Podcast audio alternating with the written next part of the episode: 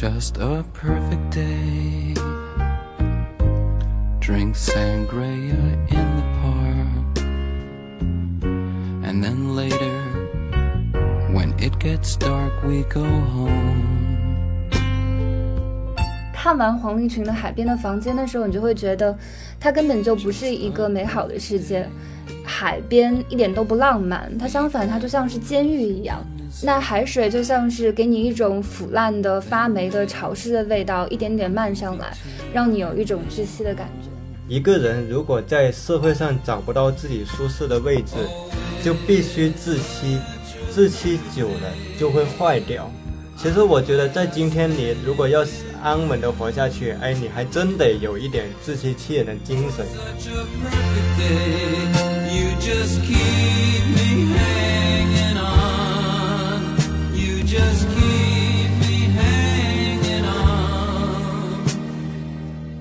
你觉得不够幸福就是边缘吗？没有你想象的幸福就是边缘吗？那你可能非常傲慢。不像你期待的那样写结婚生子，生活乏味，一切都有，然而寂寞空洞的中年男人就是边缘了吗？这样的男人当然不边缘，是超主流的。我觉得黄立群写城市小说一个比较有意思的地方，就是他能通过一两个人之间的角力，生发出一些除了个体的东西之外的一些结构上的东西，让我们觉得他真的是一个对城市的空间、对城市的关系高度熟悉。而不是浮光掠影的这么一个人物。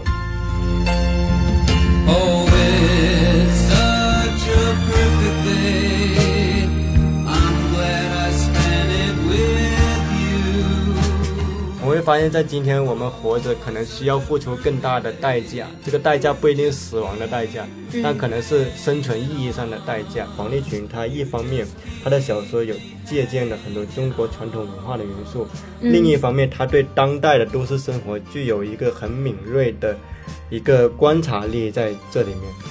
他现在某种程度上有点依赖于用一个。精巧的文字来构建一个短章故事，那么这个故事其实像一个取景框，框住了他的人物，或者说一个更好的小说，它不只是一个取景框，它其实是一个万花筒，它能够让我们看到很多，呃，我们所看到的以及我们日常所没有看到的东西，并在那其中延展出很多我们对生活的其他的理解。just watch your soul.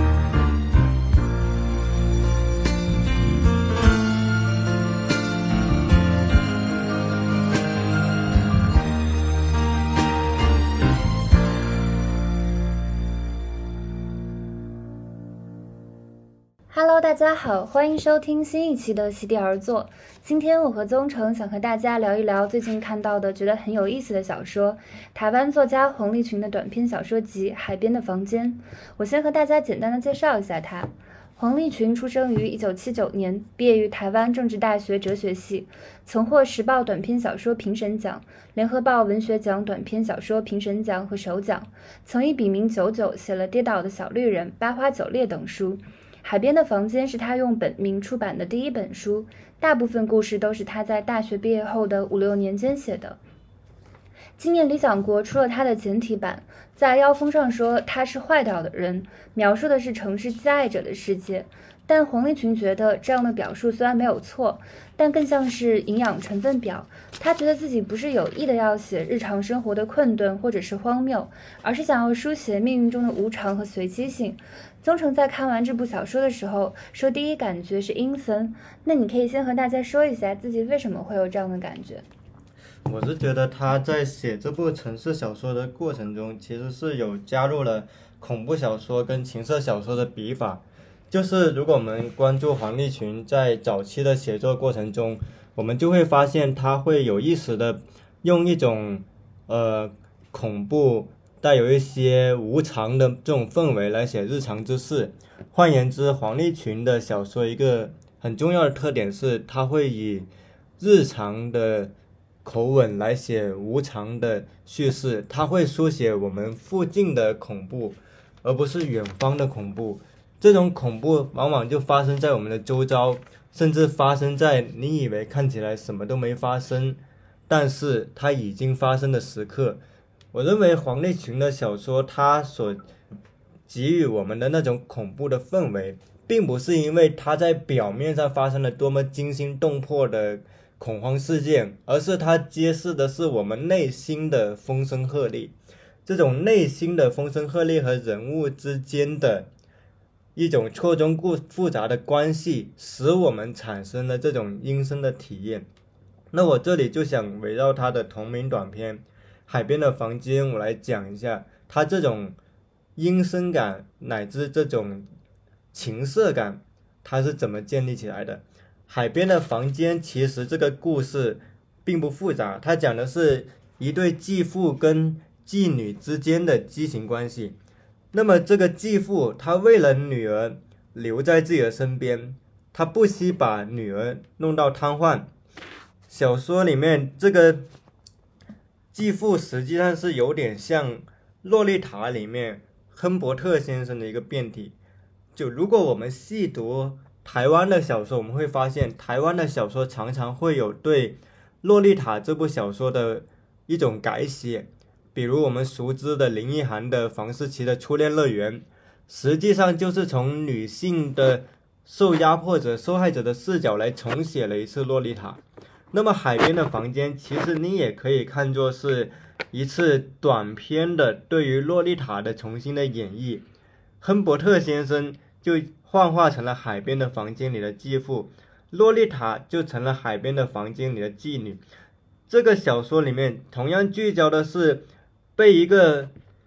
父权为代表的这么一个符号来被管控和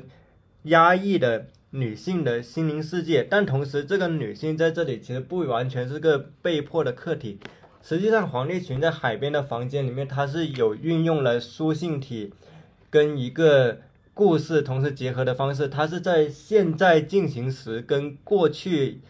完成时的这么一种相互交织之中来建立这种故事。也就是说，我们在这里面不只是能看到。继父对这个父亲的对这个故事的讲述，我们也能看到，嗯，妓女她在这个微妙的关系里面，她内心的跌宕的起伏。那么，这个海边的房间，实际上，如果我们读他的语言，我们会发现他有意展现一种情欲式的暧昧式的笔法。我在这里读一段养继父给妓女，或者我们说养父给养女针灸的片段。他双手扶住她腰与乳之间，紧致侧身，将她脸面朝下翻趴过来，揭开她运动 T 恤的下摆。自六年级班导庄老师带她买少女内衣穿的那日开始，她的睡眠一定规矩无惑地由各式运动长裤与长短袖 T 恤包裹。她双臂往前越过耳际伸展，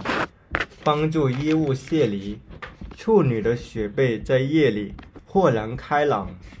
我们就会发现这个笔法实际上是非常有那种暧昧的感觉。那另一段也是在海边的房间里面的事，只不过全非他的主意。他覆上眼皮，不再看窗外视线着种种隐喻的海，想着一口中美好的老时光。阿叔在他身畔。食指沿他月桃夜行的手背走着 Z 字回滑安抚，不超过万元小骨，只负粗糙高温，一寸被星火煎干的舌尖。所以我认为海边的房间其实有意以一种情欲的叙事跟一种恐怖小说的笔法来写城市小说。那这个是我看他小说的第一个直观的感受。我觉得《海边的房间》这个小说的名字也起得非常的妙。假设你不看任何介绍的话，你光看这个名字，你可能还误以为它是一个非常美丽的故事。比如说，我在最开始它简体版还没有出来的时候，我看到这个小说名，我想到的是卢隐的《海滨的故人》。它讲的就是一群女孩在海边的别墅里一起看书、聊天、生活，谈他们的人生理想。在这个时候，社会上很多的烦恼都没有侵入他们。但是你在看完黄立群的《海边的房间》的时候，你就会觉得，它根本就不是一个美好的世界。海边一点都不浪漫，它相反，它就像是监狱一样。那海水就像是给你一种腐烂的、发霉的、潮湿的味道，一点点漫上来，让你有一种窒息的感觉。然后你说到海边的房间给你的那种阴森恐怖的感觉，我还想到了另外一篇让我印象非常深刻的小说，就是《猫病》。我觉得《猫病》它写的是独居女性对性的焦虑还有孤独。女主人公是一个五十岁的独身女性，因为父母相继生病离世，所以她卖掉了她自己奋斗了半生买的房子，和一群年轻的女性在公寓租住。等于说，在年轻的时候，所有的努力都白费了，她重新变成了一个一无所有的人。在这个时候，他的小猫咪妹咪生病了。他去带妹咪看病的时候，他爱上了这个宠物医生。为了能够经常见到他，他不惜虐待小猫，故意伤害它，方法非常的残忍。所以医生也非常的生气，最后大声斥责了他，他就跑开了。在这个时候，我觉得他就把妹咪当成了他的情敌。但是猫咪毕竟还是宠物嘛，它不可能真的去和这个女主人公抢情人。最后，女主人公做了一件非常恐怖的事情，就是她把这个妹咪给杀掉了。它就像是小时候喝猪、鸭血、鸡血，就是补身体一样。它喝了猫的血。在这个时候，我可以给大家读一下最后的这个段落。要是平常，它是不可能听到这样警小的声音。然而此时，他眼目明亮，心胸胀满，感到不倦不息、不死心的秘密喷发，正在酝酿。妹咪的柔弱无骨，妹咪的娇声，妹咪的媚态，小母猫绵延数公里的荷尔蒙。他一口一口食后，感到下腹坠热，低头一摸，呼呼就是一手采血。医生，我都停经好几年了，现在又流血，你可以看看我得的是什么病吗？医生，你看得出来这是猫病还是人病吗？医生，你好喜欢妹咪，对不对？那你一定会喜欢我，妹咪，妹咪。下次我们再一起去看医生。所以读到这里的时候，当时我也觉得后背发凉，就像是一篇鬼话。她女主人公到最后已经到了几近癫狂的状态，处于一种喃喃自语。就你说到了猫病，我也会想到另一个台湾作家写的小说，他在内地不太有名，他叫胡书文，他在处女作《哀艳是童年》里面有一篇就叫《浮雪猫》。不过他跟黄立群不同的是，在我看来，黄立群更多聚焦的是城市人的性焦虑、性渴望以及他们关系之间的错位。那胡书文更多聚焦的是女性在性觉醒。性侵犯乃至性经验的过早的进入之中的心灵体验，实际上《浮雪猫》写的是一个关于漏阴癖跟一个女性她的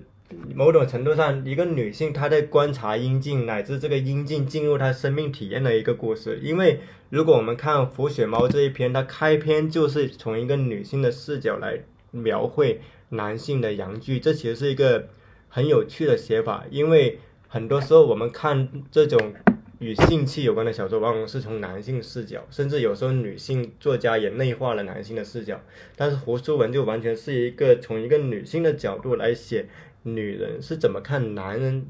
这么一个角度的，所以我就想到了胡书文这篇《浮雪猫》。然后我这里可能还想提到的是，其实如果我们有看一些台湾的小说，会发现台湾的小说。其实是有这种以恐怖的笔法来写事情的这种惯例的。举几个例子，比如说朱天文他的《荒人手记》，这这本书他非常看重，他说有了《荒人手记》，我就可以不输张爱玲，因为他在《荒人手记》里面，他认为他是借同性恋族群来探讨了很多形而上的哲学命题。那么《荒人手记》里其实也有一些。我们说诡谲阴森的，呃，狂暴的氛围，然后像胡淑文的《哀艳是童年》，或者像台湾有个作家叫袁琼琼，他写一个恐怖时代，他也是在一个短的文本里面做一个反转，同时给予读者一些比比较惊心动魄的那么一种阅读体验。所以你说到猫病的时候，会让我想到这一点，也会让我想到台湾的一个文学传统。就如果我们把这个《海边的房间》这部小说集纳入台湾的文学谱系来看，其实它既特别又平常，它是一个台湾的文学土壤能诞生出来的一个泰丽的花朵。那这个是我对这个东西的一个补充。我在看《海边房间》的一些评论的时候，看到一个比较有意思的观点，就是金明文化的报道之前有提，就是说他写的这些人物看起来都不是特别的幸福，那是不是有意的在写这些边缘性？但是黄立群他是非常不同意他写的人物是边缘的这种看法的。他当时他是这样反问的：“你觉得不够幸福就是边缘吗？”没有你想象的幸福就是边缘吗？那你可能非常傲慢，不像你期待的那样写结婚生子，生活乏味，一切都有，然而寂寞空洞的中年男人就是边缘了吗？这样的男人当然不边缘，是超主流的。那就是幸福吗？我觉得每个人都是他自己的中心，他们可能做一些可怕的事情，可如果从很现实的角度来看，这些人都尽了他们的全力，过上自食其力的安稳生活，他们的感情无人回应就边缘吗？我不觉得，现在高度原子化的世界里，每个人都是自己微型的中心，在巨大的光谱的分散位置上各自生活。就比如说，像他的另外一篇小说《决斗吧决斗》里面，这个中年的女性，她其实是公务员，她也有自己的房子，他呃，他的职位已经算是比较中层了，甚至可以让新进来的员工对他产生一种惧怕的心理，因为他是上级嘛。但是你说这样的一个一直都没有跟别人结婚的独身的女性，她面临的同事的指责背后的刁难，她其实也是女性的一个普遍的困境。还有比如说像之前提到的猫病，它看起来虽然很疯，但是这个女主人公她遭遇的人和人之间的冷漠，难道是夸张的吗？像猫病里面那个女主人公，她跟一群年轻的女孩住在一起，可是这些年轻的女孩也没有说她是一个较为年长的一个是一个经历比较坎坷的中年的姐。节就给他一些鼓励，就给他一些帮助，他其实也丝毫都没有受到所谓的女性情谊的影响。相反，这些女孩还说，她本来就是已经是一个停经的女性了。这些女孩还不分青红皂白的，就是说，卫生间里的那一些血就是她流的，她弄得到处都是，把她变成了，就是不断的贬损她。那如果她周围的这些人对她好一点，那她是不是也不会做出就是？杀小猫的事情，如果他的周围他能够得到别的温暖的话，那他是不是也不会对男女之间的这个爱情如此的执着？我觉得其实黄立群说的有一段话我还没蛮认同的，就是在记者问他怎么看待这种城市的机灵人与他他们不可抗力的命运的问题的时候，他自己就说他不太赞成边缘人的说法，因为我觉得都是很普通的人。但是普通的人会碰到逼着他们不普普通的命运跟事情。嗯，其实我自己在看这部小说的时候，我有梳理一下这十三个故事每个人物的性格、职业等等。那么我举几个例子，比如《猫病》里面是一个五十岁的停经女人，《海边的房间》里面是养父跟养女。入梦者里面是形貌丑陋、沉默寡言，在快餐店工作的独居男子。那么，当一个作者的人里是在酒店大堂打工的父亲跟他的女儿，卜算子是作为父亲的算命师傅与他的儿子。你会发现，其实这些职业他在大城市里很普遍的。你比如说按摩师傅，你能说他？很边缘吗？那这个边缘到底是从财富来衡量，还是从权力来衡量，还是从人数来衡量？其实，在城市里面有很多做按摩的、做推拿的，嗯，有很多。所以，当我们讨论所谓的边缘跟中心的视角时候，某种程度上，我们其实内化了我们反对的一方的观点，就是我们其实是从权力或者从个人的话语权的角度来界定中心跟边缘。而不是从一个人数多寡或者生活在这个城市里面的人群的分布来讨论这个中心与边缘。也就是说，当有时候呃媒体或者批评家用边缘人来框定小说的人物的时候，实际上也是含有一种值得商榷的余地，就是它其实是内化了这种权力话语的叙事。但是如果换个角度，其实这里的人都不边缘，都很普通，都很正常，不幸福也才是很多人的常态。像黄立群，他在小说里面有一句话，我自己印象很深，他说：“无常往往最平常，就是无常才是人生最平常的瞬间。”实际上，只要我们接纳了这个氛围，我们就会发现，海边的房间其实写的。就是在我们周遭，在我们附近时时刻刻发生的事情，而不是一个偶然的例外。只是很多时候这种例外被遮蔽了，才成为了一种意志性的经验。那这个议题我是这么看的。对，说到这里，我还想再补充另外一个故事，就是。叫做当一个坐着的人，他写的也是一个女孩想要改变自己贫穷卑微的命运，但是最后又幻灭的故事。就女孩和上级撒谎，然后说自己是因为生病摘掉了子宫不来月经，得到了上级的信任。但是她在转正的那一天，她来了月经，弄脏了那个昂贵的沙发。本来一切事情都可以按照她的计划往下发展，但是她就是因为这样的一个，就是她从来都不会。不按时来月经，就正好在她得到转正机会的那一天，她提前来了。这也就是你说的那个所谓的命运的偶然性，对他开了一个这样的玩笑。但是我觉得女孩她为什么会撒这个谎？她其实是之前因为嫉妒室友，谣传她室友堕胎休养没来上学，实际上是她室友自己摘掉了子宫，但是她就拿这个事情来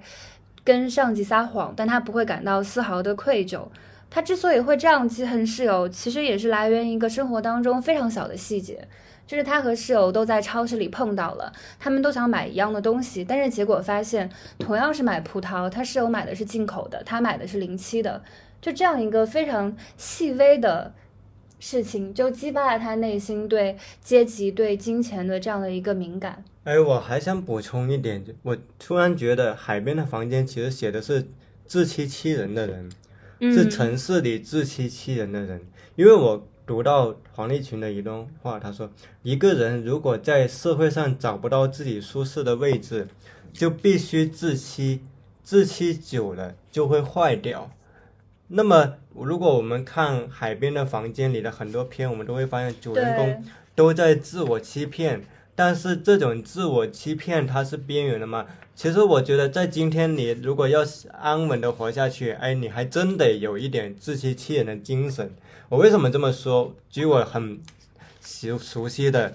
媒体行业跟写作来说，你如果在媒体你不自欺欺人，不骗一下自己，你怎么能够安然的活下去？你能说服自己这是有意义的呢？很难吧？我觉得在今天成为一个记者都需要一点精神分裂跟自欺欺人，像写作一样，除了一些已经被看到的、被检验过的写作者，那大部分写作者他如何去面对他他生存的境地，恐怕也需要一些自欺欺人来说服自己。哦，我做这个是有勇气的。就在今天，无论是从事记者行业还是从事跟文学有关的行业，都有点像。西西弗斯推石上山，这个石头你推上去，第二天它又回到原点，你要重新推上去。甚至我们说，很多人他日复一日的工作上班九九六，他怎么让自己觉得我活着是有意义的？那还是需要自欺欺人。所以我会觉得《海边的房间》是一篇是一部写自欺欺人的小说，因为这种自欺欺人，我们社会上有很多坏掉的人，但这个坏掉在这里是中性词。这个坏掉不是因为他自己本身有什么毛病，而是因为我们整个社会、整个机制可能都出了一些问题。这个问题作用到我们个人身上，我会发现，在今天我们活着可能需要付出更大的代价。这个代价不一定死亡的代价，但可能是生存意义上的代价。然后这个其实也是扣回到我们对边缘跟中心的讨论。实际上，我觉得这部小说反映的是某种困难的。困境的普遍性在这里面吧，对。对啊，所以说黄立群才会觉得像是城市的挚爱者啊、坏掉的人啊这样的表述，虽然说没有错，但更像是营养成分表嘛。因为他的小说里其实出现了很多的人物心理的犹疑、反复，还有你说的自欺这样的情绪，它是具有普遍性的。只是可能有些人做的稍微过了一点，或者是他只是。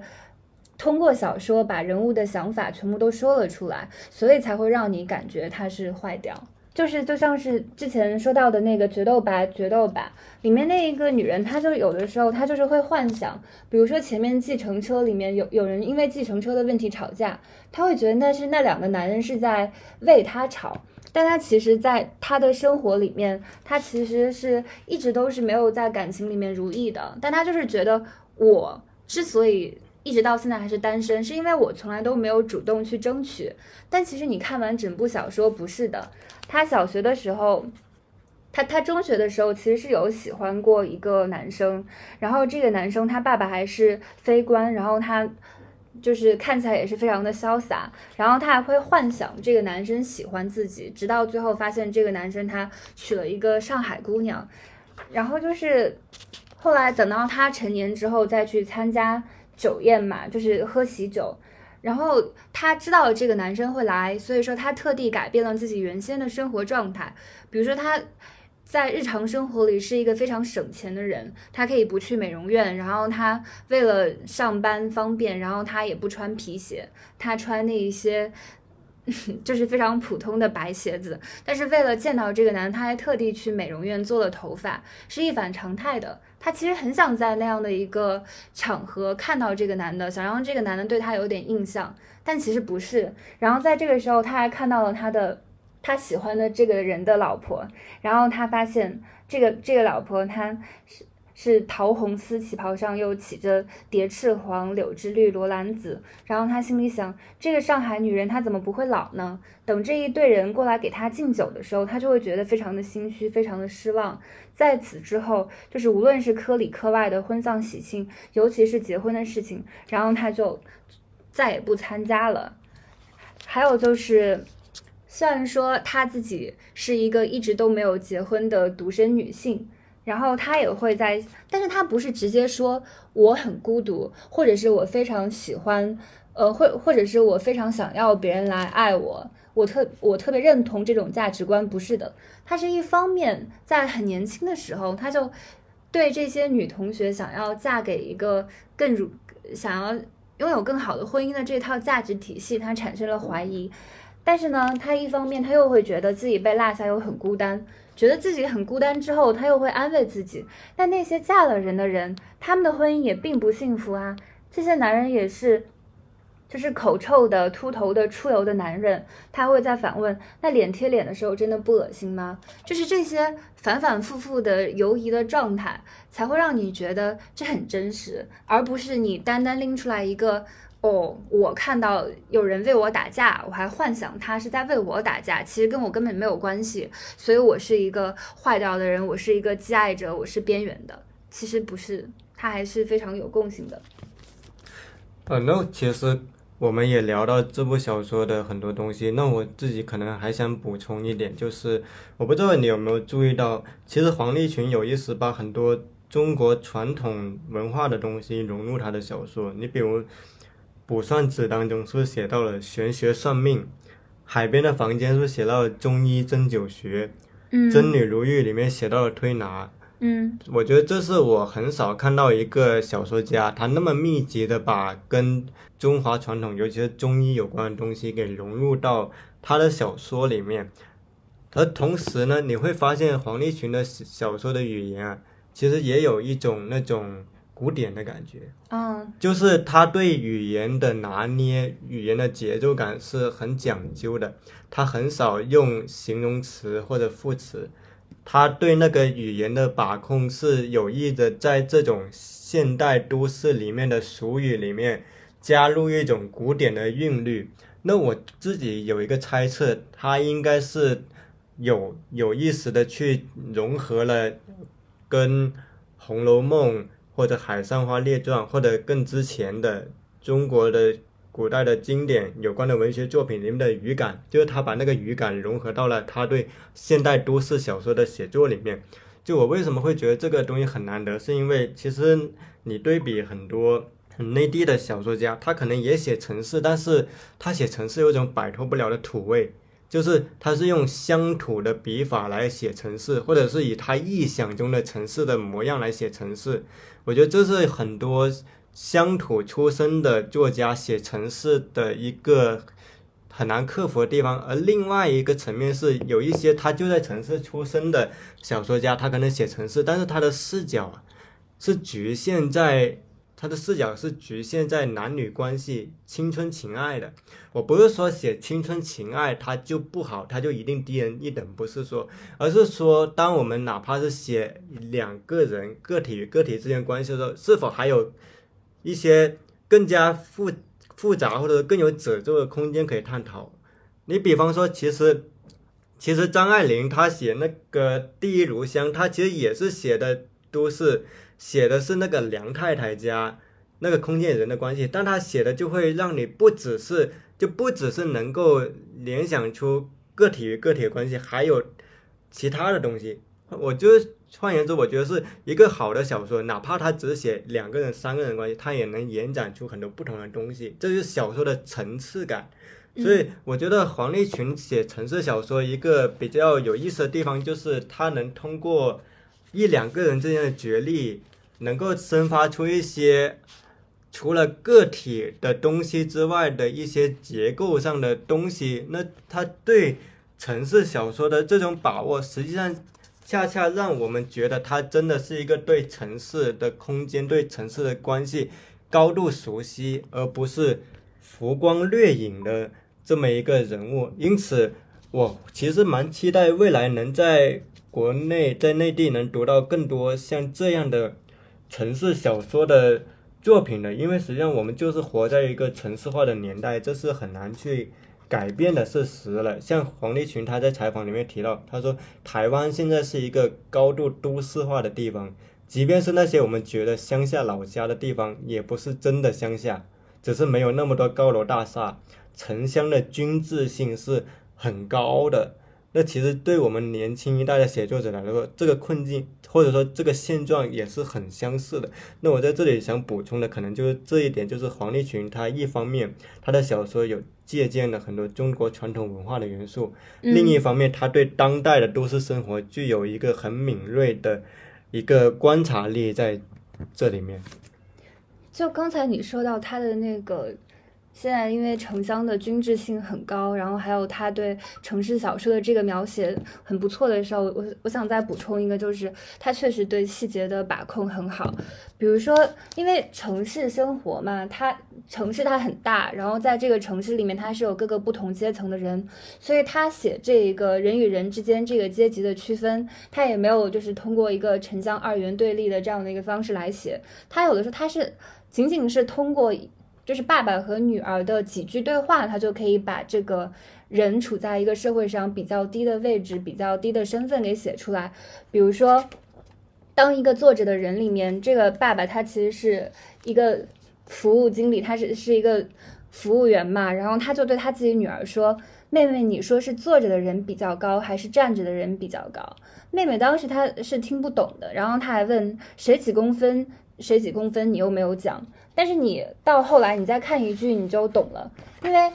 他是服务员，他是侍者，所以他必须得站着才能给别人服务。那坐下来的这个人，他就是可以理所当然的去享受这个服务。所以说，他也就是在这个时候，他才意识到，哦，是这个样子。然后还有另外一个点，就是因为这一家人他都对这个。社会身份这个地位非常的敏感，所以在女孩成年的时候，他们去餐厅吃饭，哪怕这一家人生活非常的拮据，他们也没有去他父亲所在的那一家餐厅。本来是可以拿员工折扣券的，这么拮据的一家人竟然没有去，他们还去了另外一家，然后假装自己是可以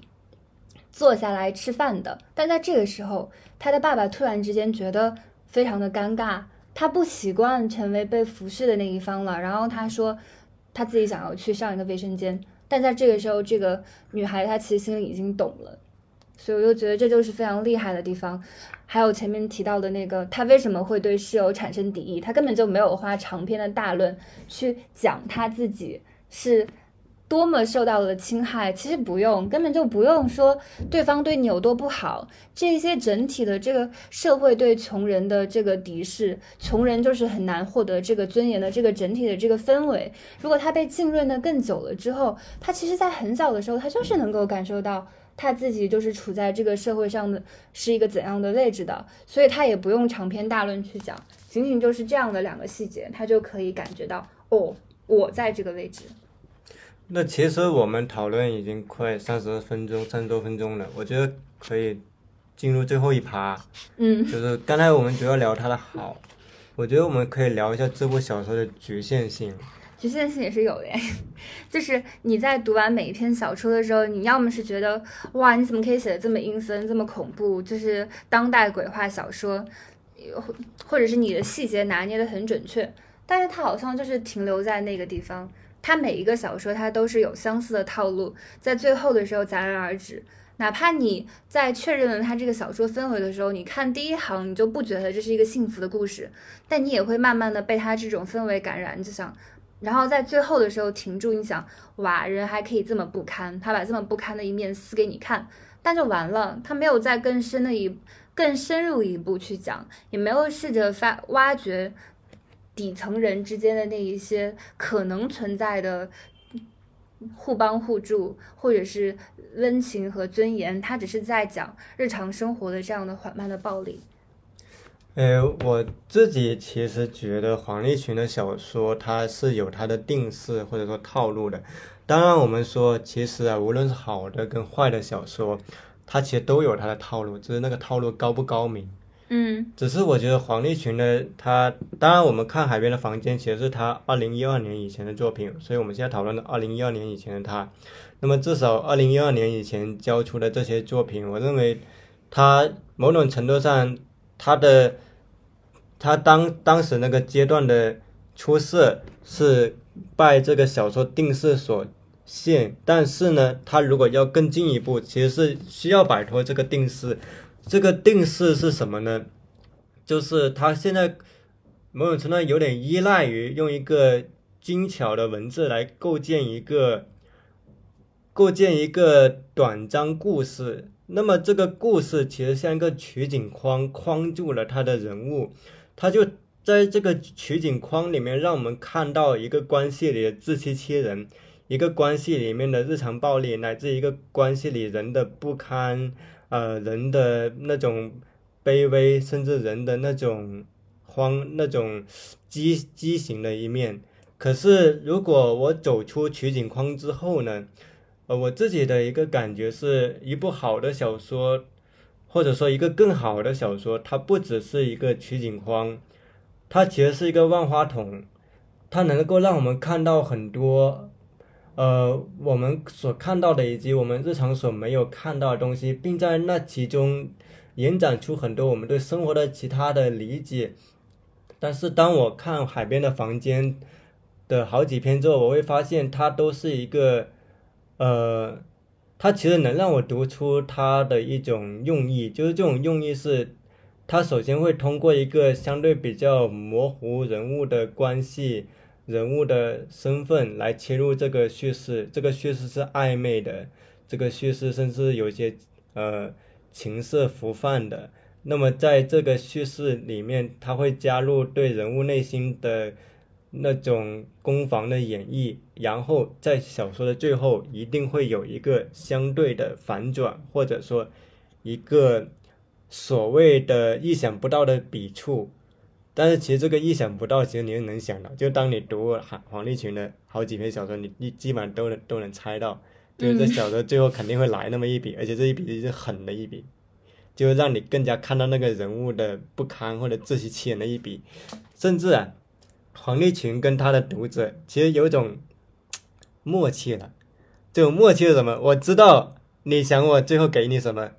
那我就给你这个东西。然后读者哎，果然有了。果然是黄立群式的结尾啊！我就是想要看他过得多不如意啊。对，就是这个东西，一方面一开始会给你惊喜，说，哎，果然是我看到的这个黄立群，但是你读到好几篇之后，你其实是明白它是有一个套路在的，它有个定式。所以说，我觉得他可以再往前走一步啊。而且就是，其实这个留白，你真的，我我会思考，它真的是多么高明吗？还是说，他其实有时候也是一种刻意的把故事精巧化而做出的一种减省？但是这个减省其实会失去一些东西。我在读黄立群的小说的时候，我会呃惊叹于他的文笔，惊叹于他对小说谋篇布局的考虑。他真的是一个很严谨的小说家。他的小说其实是一个非常缜密的建筑，但是有时候他其实对那个小说把控的太死了，太牢固了。就是他其实个高度控制型的一个作家，可是有时候就因为这个小说少了一些出气口、一些毛边，所以显得其实并没有那么的松弛，或者说并没有那么大的给人遐想的空间。包括其实我们在做这个小说的功课的时候，我们都会发现，其实当你仔细的挖这个小说，可能能说的基本也就这些了。但是你其实很难再真的咀嚼出很多其他更多的东西了。那是不是也是关系到作家对人性、对世界的理解？这个我自己不敢断言，因为其实你说我们有嗯多么了解黄立群，也不一定，你我们也不知道他怎么想。那我只能单纯说，我读过这个文本后的感触就是精彩，但是总感觉还欠缺了什么。不是我的意思，就是说，比如说他写，嗯，猫病也好，或者是当一个作者的人也好，决斗吧，决斗吧也好，还有你之前说的那个叫《真女如玉》的故事，就是那个也是那个女推拿师，她一直就幻想着有一个男推拿师来找她推拿，她甚至到最后，她分明是一个独居女性，她还要敲敲门，假装门里有人。那她是不是就是 有的时候她自己就可能就是觉得独居女性、中年女性，她一直在面，就是有一部分人他是面临这个情感缺失。这个情感需求的，所以他觉得这些人就是可能会通过这样的方式，一种幻想性的补偿吧，就这样补偿性策略。但可能是不是他就是觉得，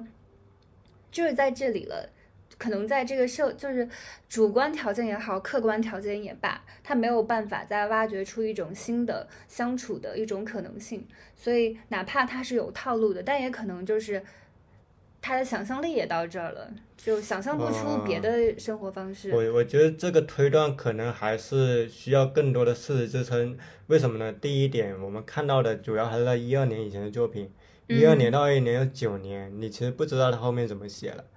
这万，我觉得他就是不能单纯以这一篇他的代表作来去衡量他所有的小说的努力，这是第一点。第二点就是有时候小说家暴露一个人残酷的一面，他自欺欺人的一面。并不等于他对这个人就没有恻隐之心，或者说他对生活我的知道他是有恻隐之心啊，不然他也不会去写这个。就就是你呃，你听我说完，就是你比如呃，鲁迅他在写《狂人日记》，他在写《阿 Q 正传》的时候，他对当时的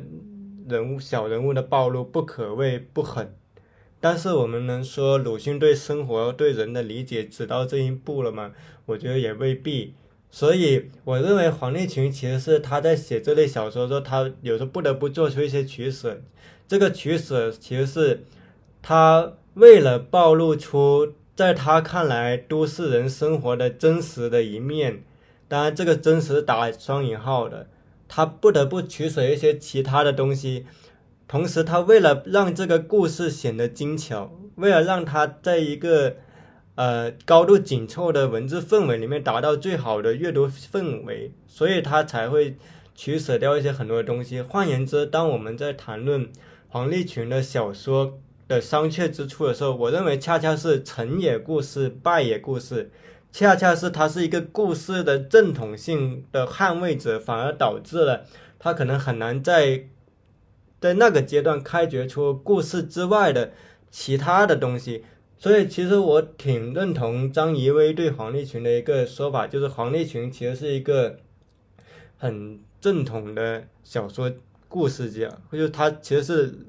老老实实的在讲一个故事。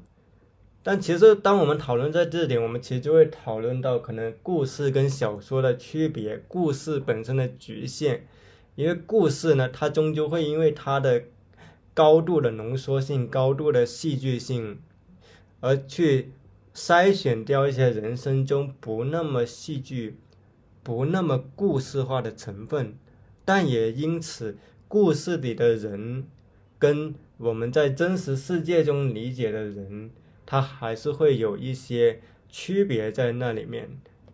所以你在这里面，你觉得更多的时候你是从小说的技巧上来讨论这一点的？呃，我认为并不是这样，而是说，其实一个作家他怎么去写他的东西，也是反映出他对事情的一种观念。换言之，黄立群选择这种笔法的时候，既有小说，既有一个作家对小说跟故事本身的理解，可能也有。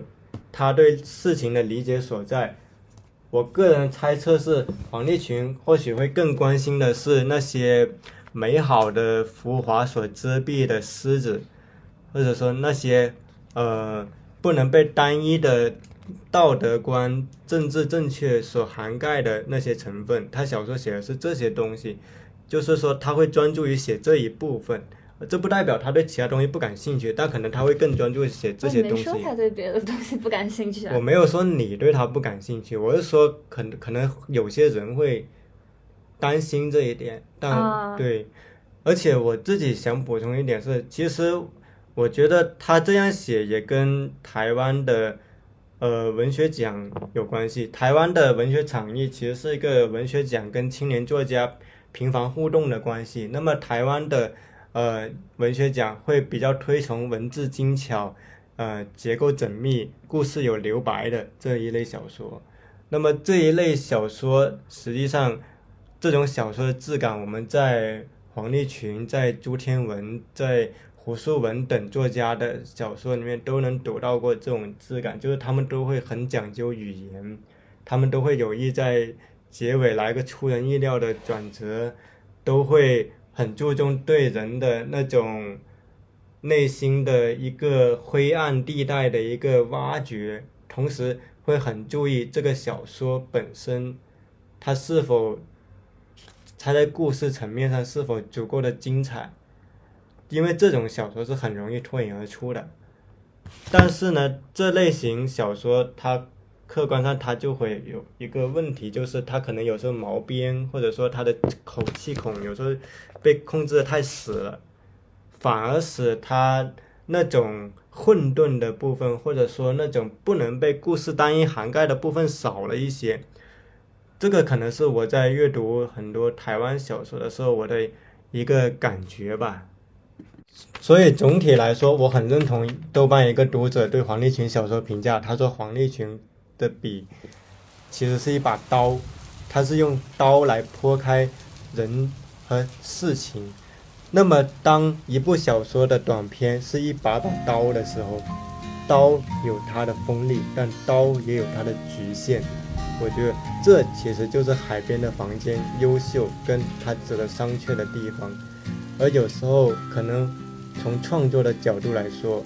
故事固然精彩。但一个小说家走到一个地步，可能需要考虑的是，如何能够克服故事本身的局限，以及一个精彩的东西对他的诱惑的局限，来去书写那些更加混沌、更加幽微、更加难以解释的东西。那这个就是我对黄立群小说最后的感想。那我们今天这期节目就到这里了，感谢收听。如果喜欢我们的节目，可以在小宇宙、网易云音乐、喜马拉雅、爱发电订阅我们。如果你对海边的房间或者本期节目有什么想法，也可以在评论里告诉我们。那我们下期节目再见，拜拜。You just